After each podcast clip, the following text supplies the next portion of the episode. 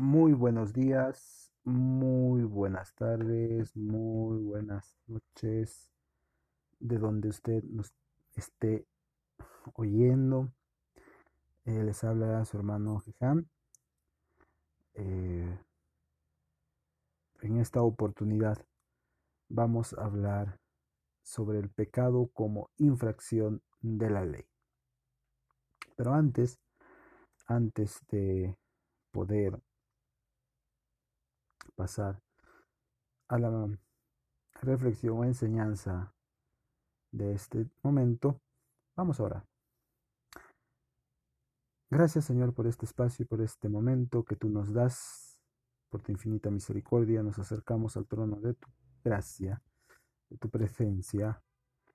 Te rogamos por la vida de cada uno que está oyendo esta grabación y seas tú, Señor, hablando a nuestras vidas, hablando a nuestros corazones, para la edificación y la gloria tuya, para edificar nuestras vidas y para glorificar tu santo nombre. Gracias te damos, Señor, prepara nuestras mentes y corazones para tu verdad. En el nombre de Cristo Jesús. Amén. Amén. El pecado es infracción de la ley.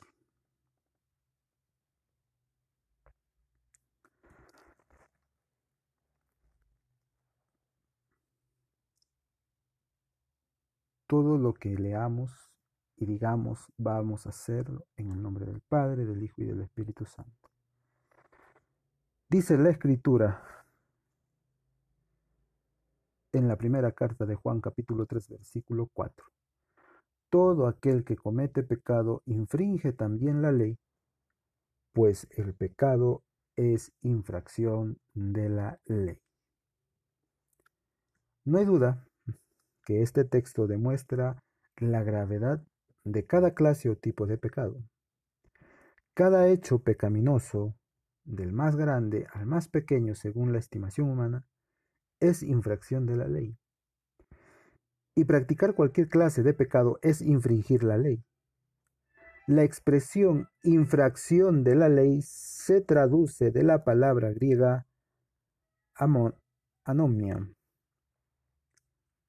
Repito, la expresión infracción de la ley se traduce de la palabra anomia. Esta es una palabra griega, la cual significa literalmente no ley o sin ley. Infringir la ley es vivir como si Dios fuera moralmente neutral o indiferente, o vivir como si Dios nunca hubiera revelado su voluntad a la humanidad. Ambas opiniones contradicen la escritura. Según la escritura, Dios es un ser justo. Él ha revelado su ley o voluntad a todos los hombres a través de la obra, de la obra de la ley escrita en el corazón y a algunos hombres a través de una mayor forma de revelación, que es la escritura. Esto lo vamos a poder revisar en el libro de Romanos, en el libro de Romanos capítulo 2. Romanos capítulo 2. Romanos capítulo 2, versículos del 14 al 16. Romanos capítulo 2, versículos del 14 al 16 dice la palabra del Señor. Porque cuanto los gentiles, o por cuando los gentiles eh, que no tienen ley, hacen por naturaleza lo que es de la ley, estos, aunque no tengan ley, son ley para sí mismos, mostrando la obra de la ley escrita en sus corazones, dando testimonio su conciencia y acusándoles o defendiéndoles sus razonamientos. En el día en que Dios juzgará por Jesucristo los secretos de los hombres conforme a mi evangelio. Ahora vamos a ver la segunda carta, Timoteo. La segunda carta a Timoteo.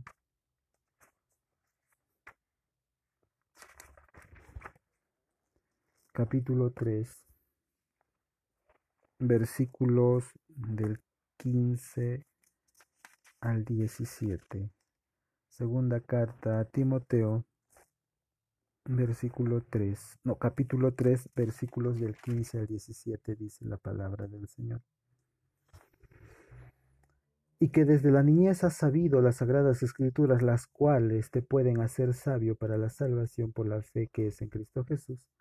Toda la escritura es inspirada por Dios y útil para enseñar, para redarguir, para corregir, para instruir en justicia, a fin de que el hombre de Dios sea perfecto, enteramente preparado para toda buena obra.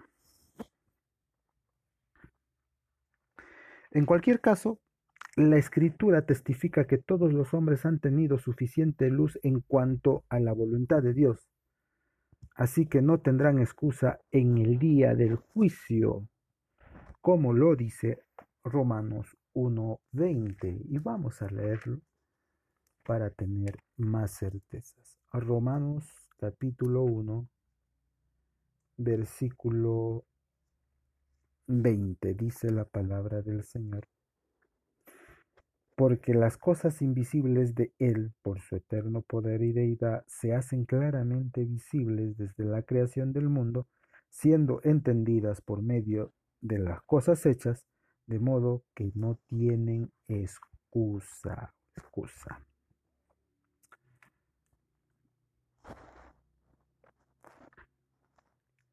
Lo que el profeta Miqueas dijo a los judíos puede decírseles en distintos grados a cada hombre. Eh, Miqueas dijo lo siguiente en el libro que tiene su nombre, en el Antiguo Testamento, ¿no? Miqueas capítulo 6, versículo 8. Dice, hombre, él te ha declarado lo que es bueno, ¿y qué pide Jehová de ti? Solamente hacer justicia y amar misericordia y humillarte ante Dios.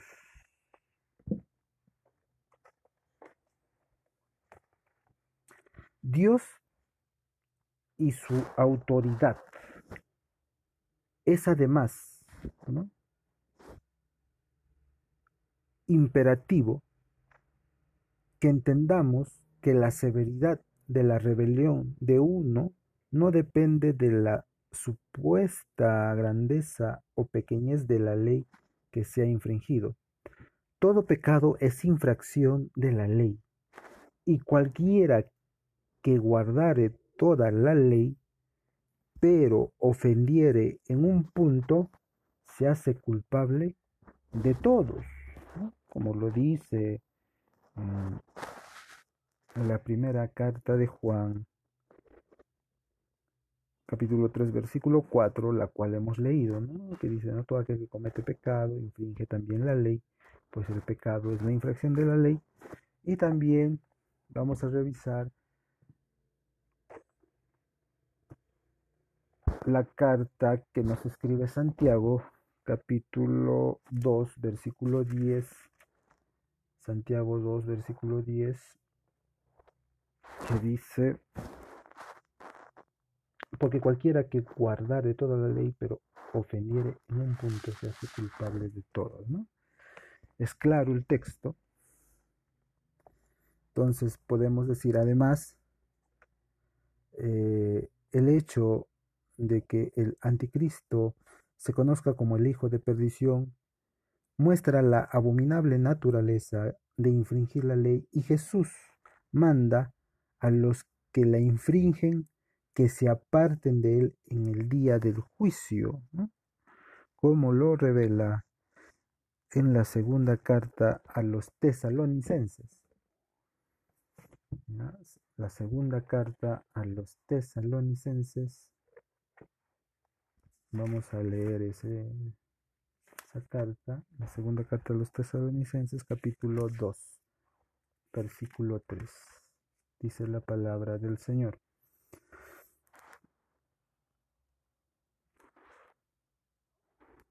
Nadie se engañe en ninguna manera, porque no vendrá sin que antes venga la apostasía y se manifieste el hombre de pecado, el hijo de perdición. Esta es una ah, señal de la venida del Señor. Es una de las señales. Y también es la manifestación del hombre de pecado, como lo llama el anticristo. Mateo capítulo 7, versículo 23. Mateo 7, 23. Dice la palabra del Señor. Y entonces les declararé, nunca os conocí, apartados de mí, hacedores de maldad. El texto es claro. Todo pecado es infracción de la ley eh, que, ha sido engendrado en el corazón del mismo infierno y merece toda condenación. ¿no? Como dice la escritura, todo pecado es del diablo.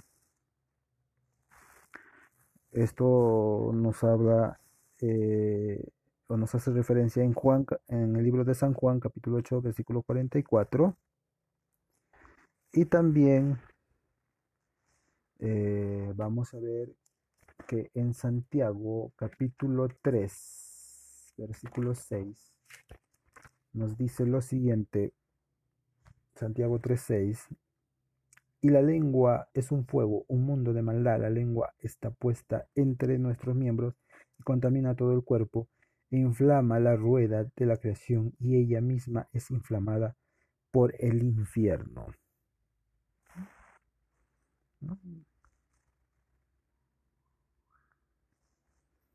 Entonces, eh, vemos estos textos relacionados al pecado y su raíz que viene de la misma profundidad de las intenciones del mismo Satanás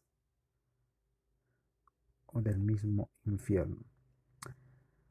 Como predicadores del Evangelio, Dios nos llama a exponer tal infracción de la ley y cometer eso em, toda infracción deberíamos ¿no? de, de, de, contender, de contener la ola de su avance eh, entre los hombres. Esto podemos lograrlo solamente a través, obviamente, de la proclamación de todo el consejo de Dios. El escritor de Proverbios nos advierte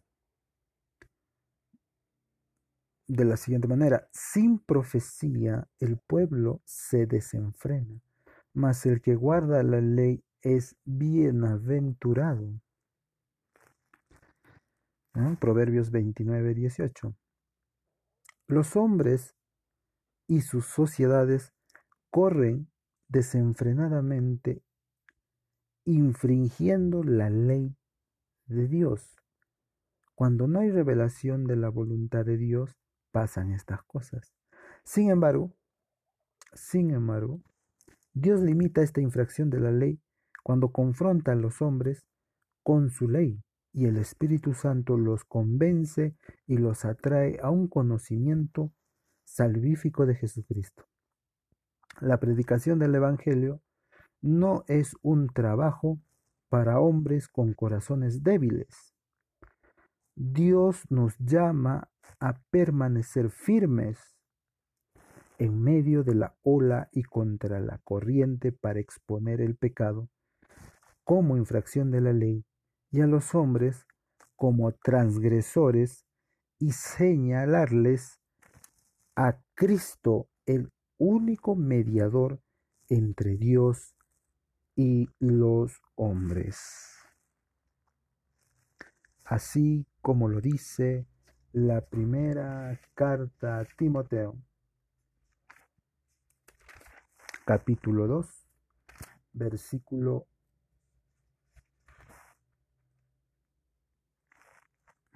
5. Primera de Timoteo 2, 5. Dice, ¿no? El texto, literalmente, porque hay un solo Dios y un solo mediador entre Dios y los hombres, Jesucristo hombre. Entonces, el pecado es infracción de la ley, de la ley de Dios. Entre otras palabras, es desobedecer a Dios. Es desobedecer a Dios. Incluso, complementando este concepto escritural de lo que es el pecado, para finalizar, vamos a ver el libro de Santiago. El libro de Santiago, que es un libro pequeño, pero con muchas verdades profundas relacionadas al mensaje del Evangelio.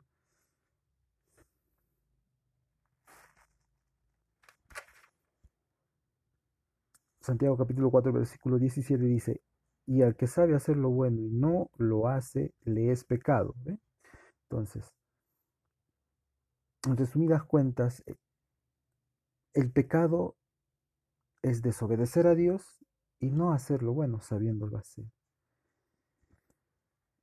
Nosotros eh, debemos hacer un análisis de nuestra vida espiritual de nuestra vida delante de un Dios Santo y de reconocer nuestro pecado, de cuántas veces hemos infringido, hemos desobedecido la voluntad, las leyes, los mandamientos de Dios, e incluso, ¿no?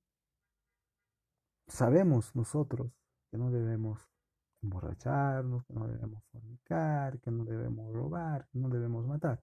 De repente todo eso nosotros no, no lo hemos cometido, pero también la escritura nos dice, si sabiendo hacer lo bueno no lo hacemos, estamos pecando. Y una de las leyes del Señor, de manera eh, explícita e implícita, es hacer el bien, incluso a nuestros enemigos. Y si no lo hacemos, estamos pecando. Muchos saben que no deben hacer los otros pecados que ya no conocemos. No estar consultando con brujos, no ser borracho, eh, tener una vida pecaminosa de inmoralidad sexual, en fin, no matar, no robar, etc. Pero nos olvidamos de hacer el bien sabiéndolo hacer. Y no lo hacemos. Y en ese nivel también estamos infringiendo la ley de Dios, estamos desobedeciendo. Entonces, seamos conscientes de todas estas cosas, eh, reconozcamos nuestros pecados delante de un Dios santo, Dios nos perdona, Dios nos da esa salida a través de Cristo Jesús. Como lo dice el texto en la primera carta de Juan, capítulo 1, versículo 9, y también el capítulo 2, versículo 1. Vamos a leer Juan 1, 9 y 10 y Juan 2.1 dice, ¿no? Si confesamos nuestros pecados, Él es fiel y justo para perdonar nuestros pecados y limpiarnos de toda maldad. Si decimos que no hemos pecado, le hacemos al mentiroso y su palabra no está en nosotros. Capítulo 2, versículo 1 dice, Hijitos míos, estas cosas os escribo para que no pequéis y si alguno tuviere pecado, abogado tenemos para con el Padre a Jesucristo el justo. Versículo 2 dice, y Él es la propiciación por nuestros pecados, y no solamente por los nuestros, sino también por los de todo el mundo. Y versículo 3. Y en esto sabemos que nosotros le conocemos y guardamos sus mandamientos. Entonces el texto es claro. Nosotros somos perdonados a través de Cristo. Porque Cristo murió en la cruz por nuestros pecados. Él cargó nuestros pecados, nuestras enfermedades, nuestras infracciones, a la ley de Dios, toda nuestra iniquidad, nuestra inmundicia, todo lo abominable del pecado. Acudamos a Él para ser perdonados. El que cree en el Señor Jesucristo será salvo. Entonces, nosotros hemos creído en la obra redentora de Cristo. Él murió en la cruz y él y su sangre nos limpia de ese pecado que nos aparta de Dios. Por eso Cristo dice, yo soy el camino, la verdad y la vida. El que quiere llegar al Padre va a llegar por medio de mí. Entonces acerquémonos a Cristo, arrepintámonos de todos esos pecados, de todas las veces que hemos infringido la ley, hemos desobedecido a Dios, incluso en no hacer lo bueno sabiéndolo hacer. Si de verdad nos arrepentimos de nuestro pecado, Él, y, lo confesamos en oración, él es fiel y justo en perdonarnos y ser limpiados de nuestra maldad para presentarnos así limpios y sin mancha delante del Dios Todopoderoso. Gracias por, por haber eh, llegado hoy, eh, haber escuchado este, este pequeño audio. Eh, entendamos Mm, que el pecado no es un juego, ¿no? Ya hemos visto el concepto elemental del pecado, Hasta el momento. Y toda desobediencia es pecado. Y el pecado tiene obviamente consecuencias dolorosas. Y una de las consecuencias eternales es la muerte y condenación eterna. Entonces, Cristo a través de su perdón te va a librar de la condenación eterna o el camino de muerte que implica el pecado. Agradezcamos a Dios para podernos despedir en este de este espacio, más no de la presencia del Señor. Gracias te damos, Señor, por cada una de las vidas y de las personas que han podido eh, escuchar este audio este pequeño podcast. Y seas tú, Señor, glorificado en la vida de cada uno de nosotros. Perdona nuestras faltas, perdona todas nuestras iniquidades, desobediencias, todas las veces que hemos infringido tu ley. Perdónanos, Señor. Nosotros hemos creído que tú has muerto en la cruz por nosotros, por nuestros pecados, para limpiarnos de toda nuestra maldad. Y creemos también que has vencido a la muerte y el tercer día resucitado, Señor, y después has ascendido al cielo y desde ahí intercedes por nosotros, ¿no? como nuestro abogado. Gracias, Señor, por tu palabra, gracias por la obra redentora de Cristo, gracias por la salvación, gracias por este espacio y por la vida de cada una de las personas que han tomado su precioso tiempo para poder escuchar este podcast. En el nombre de Jesús, te lo solicitamos y te lo agradecemos. Amén. Amén. Dios los bendiga. Un fuerte abrazo. Hasta el próximo podcast.